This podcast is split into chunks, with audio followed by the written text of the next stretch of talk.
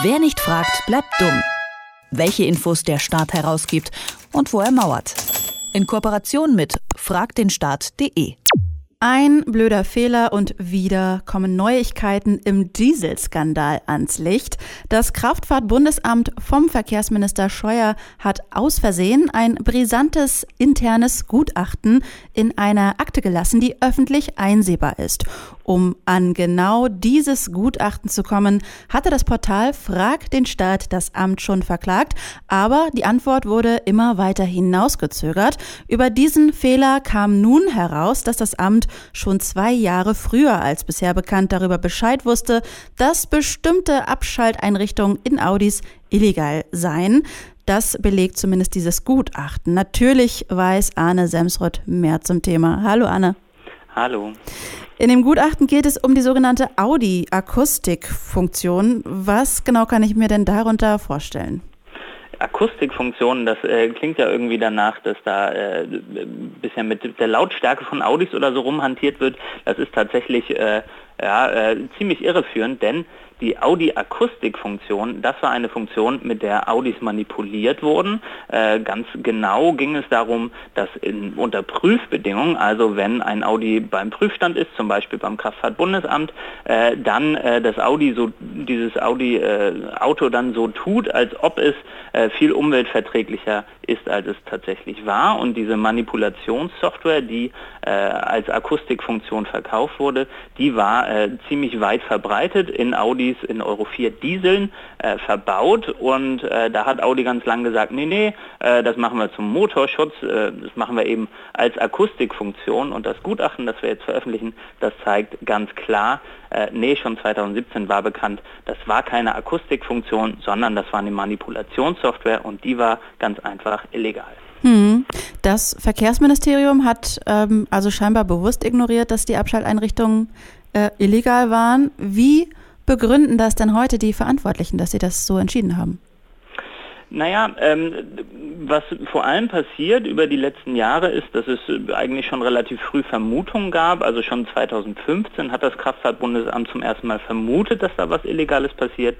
Dann sind die zu Audi gegangen, haben äh, nochmal nachgefragt, was ist denn das genau. Dann wurden sie äh, in die Irre geführt von Audi, äh, tatsächlich auch mit Wissen des Aufsichtsrats, hat da äh, Audi ziemlich einen Mist erzählt im Kraftfahrtbundesamt. Dann ist dieses Gutachten äh, in Auftrag gegeben worden vom Kraftfahrtbundesamt, eben das, was wir jetzt veröffentlichen das sehr klar zeigt, äh, nee, nee, das war alles illegal. Ähm, aber das große Problem, das ist dann vor allem losgegangen, dann hat das Kraftfahrtbundesamt nämlich rumlaviert, hat dieses Verfahren verschleppt und hat eben bis heute nicht gehandelt. Das heißt, bis heute, obwohl seit zwei Jahren, wie wir jetzt wissen, bekannt ist, dass das illegal ist, hat das Kraftfahrtbundesamt nicht klar klipp und klar gesagt, dass das äh, illegal ist.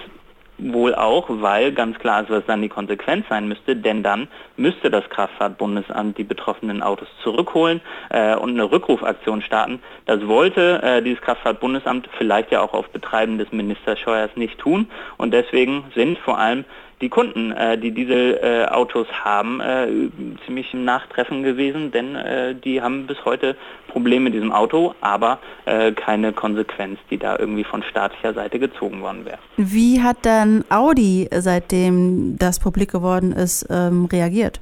Ähm, da ist wahnsinnig wenig passiert. Also wir sehen äh, vor allem, dass sich äh, Audi versucht rauszulavieren, da auch tatsächlich um mögliche Schadensersatzprozesse versucht rumzugehen. Also nicht nur Audi, viele Autokonzerne, die da jetzt sehr manipuliert haben, versuchen sich vor allem mit Deals vor Gerichtsprozessen äh, davon zu stehlen. Ähm, und ich glaube, das ist vor allem deswegen möglich, weil das Verkehrsministerium mit dem Kraftfahrtbundesamt nichts unternimmt. Also solange keine staatliche Konsequenz gezogen wird aus diesen lange bekannten äh, Vorliegen von Informationen, äh, solange kann sich eben Audi auch rauslavieren und äh, das große Problem dabei ist, dass ähm, diese Manipulationen jetzt schon teilweise so lange zurückliegen, dass mögliche Schadensersatzansprüche bald verjährt sein könnten. Das heißt, am Schluss könnte tatsächlich Audi damit durchkommen, ohne wirklich Konsequenzen befürchten zu müssen. Also ich meine, Arne, mal so ganz unter uns, ne? Da muss es ja bei irgendjemandem haken. Wo glaubst du, wird das äh, zurückgehalten oder wer ist dafür verantwortlich, dass hier keine Konsequenzen folgen oder man damit äh, ja quasi sich der Verantwortung stellt? Also es gibt ein altes Sprichwort, das, glaube ich, hier ganz gut passt und das ist, äh, der Fisch stinkt vom Kopfe her. Ich glaube, dass äh, mit immer neuen Enthüllungen zu diesem Dieselskandal immer klarer wird, dass vor allem die Führung, die politische Führung, in diesem Fall Bundesminister Scheuer, viel zu wenig unternimmt, ähm, der Verantwortung des Staates nicht gerecht wird. Und ich glaube, in vielen anderen Ländern hätte das schon lange zum äh, Rücktritt des betroffenen Ministers geführt, bei uns noch nicht. Die Autonation Deutschland hält anscheinend zu ihrem Verkehrsminister. Ähm, aber ich glaube, spätestens jetzt mit diesem äh, Gutachten, das wir veröffentlicht haben, müsste eigentlich klar sein, ähm, da wurde lange versäumt zu handeln. Und dann muss jetzt äh, ganz klar eine Konsequenz kommen. Ähm, aber ob das mit diesem Verkehrsminister passiert, das steht anscheinend noch in den Sternen. Ist denn zu erwarten, dass das auch für die ähm, Audi-Fahrer Konsequenzen hat? Beziehungsweise würdest du mir jetzt empfehlen, einen neuen Audi zu kaufen? Ich würde ganz grundsätzlich, glaube ich, nicht empfehlen, ein Auto zu kaufen. Und wenn, dann äh, kein Auto von einem Konzern, äh, der lange manipuliert hat und äh, so eine Software eingesetzt hat. Mh, mm, ja, ich weiß gar nicht, ob es überhaupt tatsächlich noch größere Konsequenzen geben kann. Wir haben ja in anderen Ländern gesehen, dass da äh, Staaten, zum Beispiel in den USA, sehr konsequent gegen Konzerne vorgegangen sind. Ähm, hier wird weiter verschleppt und solange nichts passiert, glaube ich, äh, geht es einfach so weiter, wie es bisher kam. Meinst du denn, dass sich das auch auf die äh, Musterfeststellungsklage gegen VW auswirken könnte? Ich kann mir gut vorstellen, dass dieses Gutachten, das wir jetzt veröffentlicht haben, durchaus in einigen Prozessen äh, als äh, Teil der Anklagen kommen werden, weil damit ganz zweifelsfrei bewiesen werden kann, dass eben wichtige Informationen schon sehr früh vorlagen. Da hat das Kraftfahrtbundesamt auch im Rahmen der Klage, dass wir gegen, das, äh, gegen die Behörde angestrengt haben, immer gesagt, nein, wir geben das nicht heraus, weil das zu nachteiligen Auswirkungen auf Gerichtsprozesse kommen wird. Ähm, und wenn schon so argumentiert wird, dann äh, bin ich ganz gespannt, ob vielleicht dieses Gutachten hier bei einem oder dem anderen Prozess, vielleicht ja auch in der Musterfeststellungsklage, dann Gehör findet. Das sagt Arne Semsrott, der niemandem empfiehlt, ein Auto zu kaufen, vom Portal für Informationsfreiheit Frag den Staat heißt das. Dieses Portal hatte gegen das Kraftfahrtbundesamt geklagt, um ein internes Gutachten zu bekommen. Vielen Dank, Arne. Dankeschön. Wer nicht fragt, bleibt dumm. Die Serie auf Detektor FM.